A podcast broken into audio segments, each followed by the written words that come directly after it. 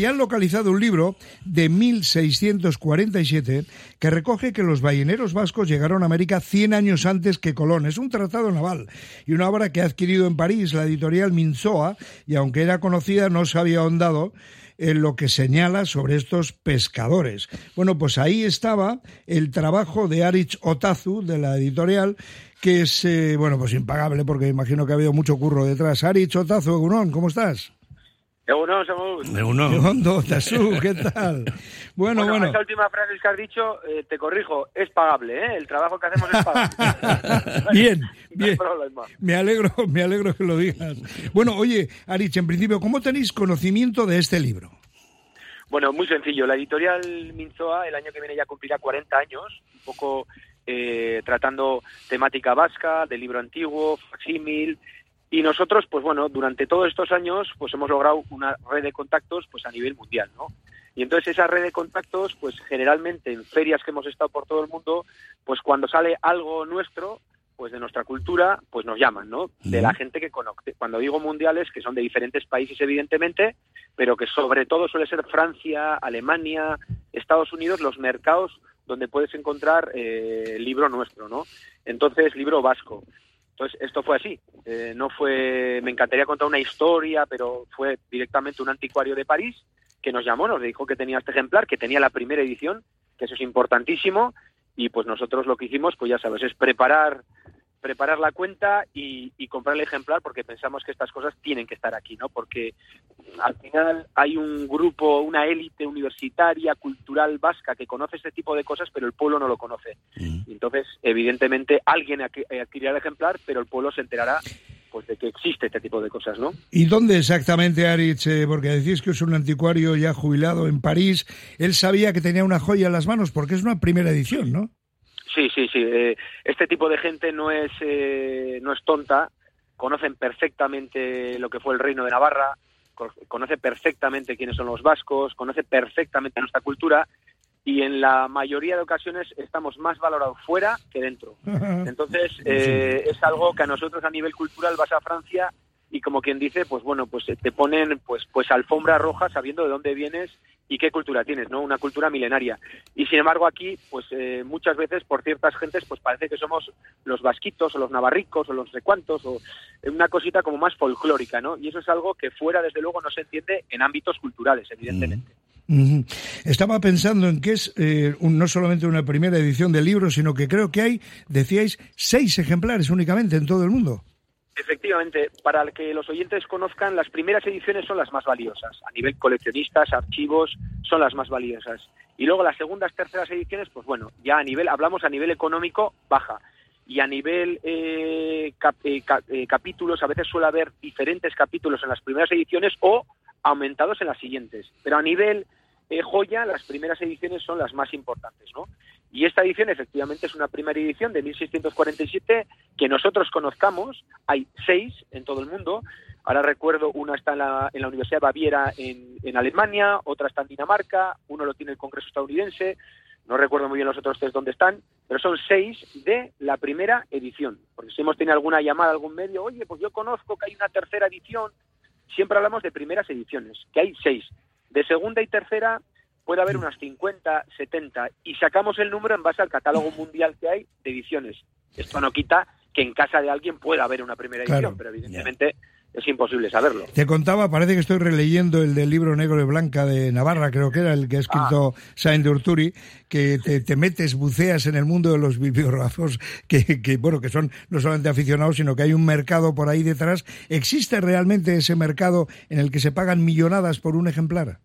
Bueno, a nosotros no nos ha tocado, no nos ha tocado que nos paguen, que nos paguen millonadas, pero sí es verdad, eh, por supuesto, que existe un mercado eh, muy fuerte, económicamente muy fuerte, fuera de aquí, que sí se paga muchísimo dinero. Muchísimo dinero hablamos de que un libro de horas, pues que puede aquí en Navarra el libro de horas de Carlos III el Noble está en Estados Unidos, el libro de horas de Juan Navarra está en la Biblioteca Nacional Francesa, bueno, casi todo fuera. Pues son ejemplares que han costado un millón, millón y medio de euros. Madre. Entonces, son obras eh, carísimas porque son únicas y luego lo de siempre. Eh, fuera en los archivos, pues a veces hay esa, esa gana de tener, porque en Estados Unidos prácticamente no tienen historia. Y entonces sí es un mercado que compra mucho ejemplar antiguo. Aquí está más visto, nosotros tenemos una historia milenaria, ellos no. Entonces, sí, las mejores obras sí suelen estar allá, en museos de allá. Arich, una cosilla, vamos al libro en sí. Eh, ¿Qué cuenta este libro? Bueno, el, el libro es un auténtico bombazo porque no estamos hablando solamente de qué dice, sino quién lo dice. O sea, no es tomarse de una forma folclórica que sí, que los vascos fueron, no, no. Etienne Clergac, que es el autor de esta obra, no era un cualquiera, no era un loco. Era un cosmógrafo súper reputado en el siglo XVII, era un francés, nació en Burdeos, que era lo que llamaríamos ahora el letrado mayor de un parlamento, pues del Parlamento de Burdeos. Era la persona que escribió el primer diccionario naval y el primer tratado naval. No estamos hablando de un libro de vascos, estamos hablando de un tratado naval a nivel internacional y dentro de él hay un capítulo que habla de la pesca de las ballenas y trata de los vascos. Y habla de cómo los vascos llegaron 100 años antes que Cristóbal Colón, textual, y no solo eso, sino también dice que ellos le dieron la dirección, más tarde evidentemente, a Cristóbal Colón para decirle dónde estaban las Indias Occidentales. Como todos sabemos, las Indias Occidentales se era la América de los europeos de antes, ¿no?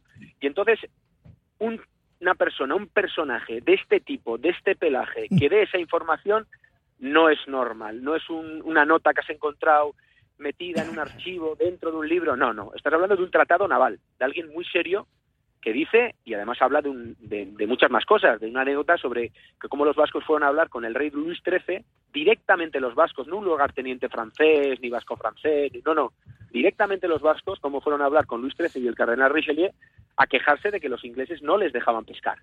luego dentro del libro hay diferentes anécdotas, como los españoles eh, directamente en 1636, en la zona de Socoa, le roban a los vascos, no habla de los franceses, habla de los vascos, le roban 14 navíos llenos de carne de ballena. Entonces ya los robos ya llevan, ya llevan años, pero eso lo dice textualmente el libro, repito, no un cualquiera. Etienne Clegac, que era una eminencia de la época, que dice, llega a decir, como tú adelantabas, Aritz, que un vasco advirtió a Cristóbal Colón de las Indias Occidentales dándole la dirección, porque el otro pensaba que era Zipango, no sé lo que pensaba que era. Y este el, el vasco le dice, no, no, esto, la dirección es esta, como si te doy, yo ahora te mando un Google Maps de estos, ¿no? Efectivamente, o sea, no dicen que uno, no, no, y además es textual, está en francés el libro, pero es textual.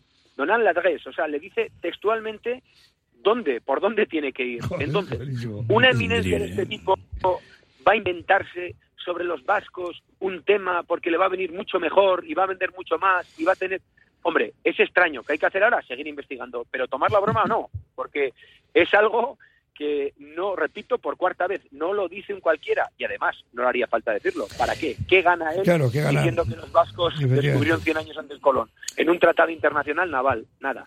Ari Chotazu de Editorial Minchoa, la huella de los balleneros vascos ha quedado acreditada en la toponimia vasca en, en Terranova y, el Labrador, ¿no? Hablando incluso de esas lenguas simplificadas que mezclaban el euskera con las locales, las piddings. Eh, la verdad es que la historia es muy, muy, además entretenida, muy bonita, ¿no? Por supuesto, o sea, los balleneros vascos, al final hay, hay documentación, todas hemos escuchado, hemos escuchado ese hacha que se encontró, que tiene hierro de Bilbao, un hacha que estaba, que estaba allá, que se encontró, o sea, diferentes, evidentemente la tomonimia está plagada, hace poco se hizo una investigación, incluso un programa de cómo había palabras en euskera que en las zonas de Terranova, de Canadá, se hablaban, o sea, que estuvieron la presencia de los balleneros vascos es clara y evidente, o sea, eso lo sabemos perfectamente, hay acuerdos en archivos encuentra, nosotros hemos encontrado en un archivo del 17 como un tal eh, Asensio Cortázar de Lequeitio, con un francés, cambia 16 cupelas de carne de ballena por 10 de atún.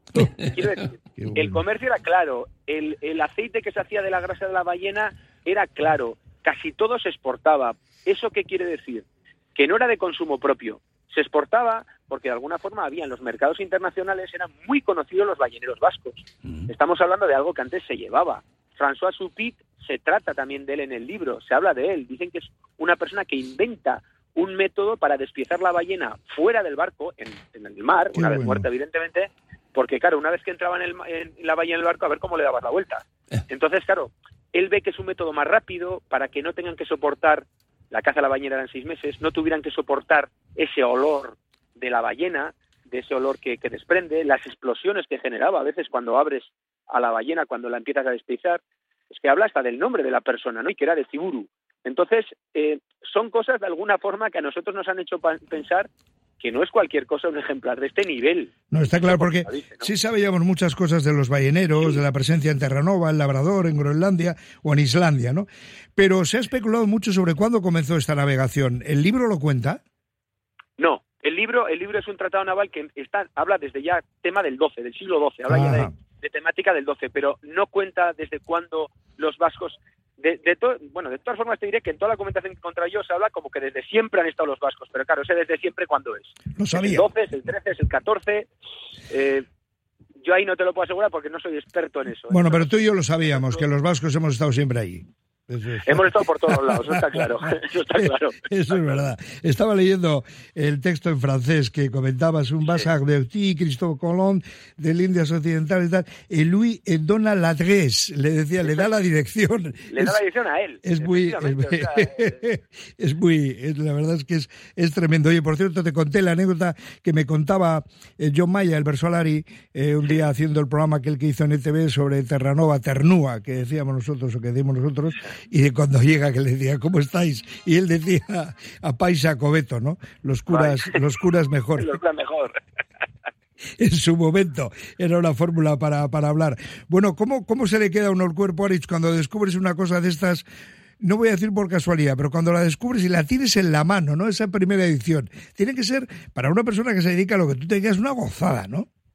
Mira, en mi profesión yo soy tasador documental especializado en libro antiguo. Este tema solamente la Universidad de Salamanca da este tipo de, enseñanza no de libro antiguo porque generalmente los anticuarios pues son gente que tiene muchísima experiencia porque ha tocado miles de libros pero a mí cuando yo toco un libro de este tipo nosotros nos dedicamos a tema vasco lo tienes vas a París lo coges lo ves ves lo que dices pues para mí sinceramente y aunque suene como suena para mí es emocionante o sea, yo llega a llorar según qué libros hayamos encontrado. ¿Por qué? Porque ves que realmente son piezas históricas muy importantes. O sea, muy importantes. Y entonces, como yo siempre he pensado que te tiene que gustar tu trabajo porque trabajan lo que te gusta y no trabajarás nunca, pues entonces para mí es pasión. Y si no tienes pasión en tu trabajo, pues mejor bueno, muchos no tienen la suerte que podemos tener igual la gente que, que, nos gusta lo que hacemos, ¿no? Porque hay todo tipo de gente que igual no está haciendo lo que le gusta por diferentes circunstancias. Pero en nuestro caso, para mí es una emoción inmensa y en el viaje, cuando estás yendo allá, en este caso a París, pues estás emocionado porque sabes que es una pieza muy importante, muy importante para aquí. tú, y yo, tú y yo somos dos seres afortunados en ese aspecto porque trabajamos en aquello que nos gusta, o que más nos gusta, Aritz. Así que enhorabuena el Soriona, con mayúsculas hacía la editorial Minchoa, por adquirir ese único de la primera edición y uno de los seis únicos volúmenes que hay en el mundo de este tratado naval de Cienclega, que, que era una eminencia en su época y que nos demuestra que lo que cuenta es verdad, aunque tú, ya, tú y yo ya lo supiéramos. Pero bueno, Ari Chotazo, ha sido una, una gozada, un placer. Muchísimas gracias. Un abrazo. Bueno, a vosotros. Venga, agur, agur.